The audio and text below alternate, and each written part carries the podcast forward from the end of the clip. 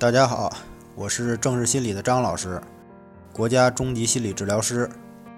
一个很困扰强迫症朋友们的问题：如果自己的性格能够像谁谁谁那样外向，是不是就不会得强迫症了？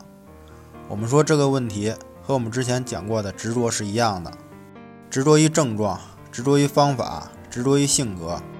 以我十几年的心理治疗经验来看，在性格上并没有很强的区分度。或者说像我们想象的那种免疫力，我们看到这里的关键是执着。那么我们为什么会执着呢？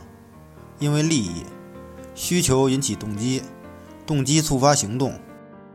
我们说是这样的一个心理过程。所以反复的担心，反复的想，反复的行为，都是因为需求。那么性格是不是不重要呢？重要的是，我看到那么多好起来的人。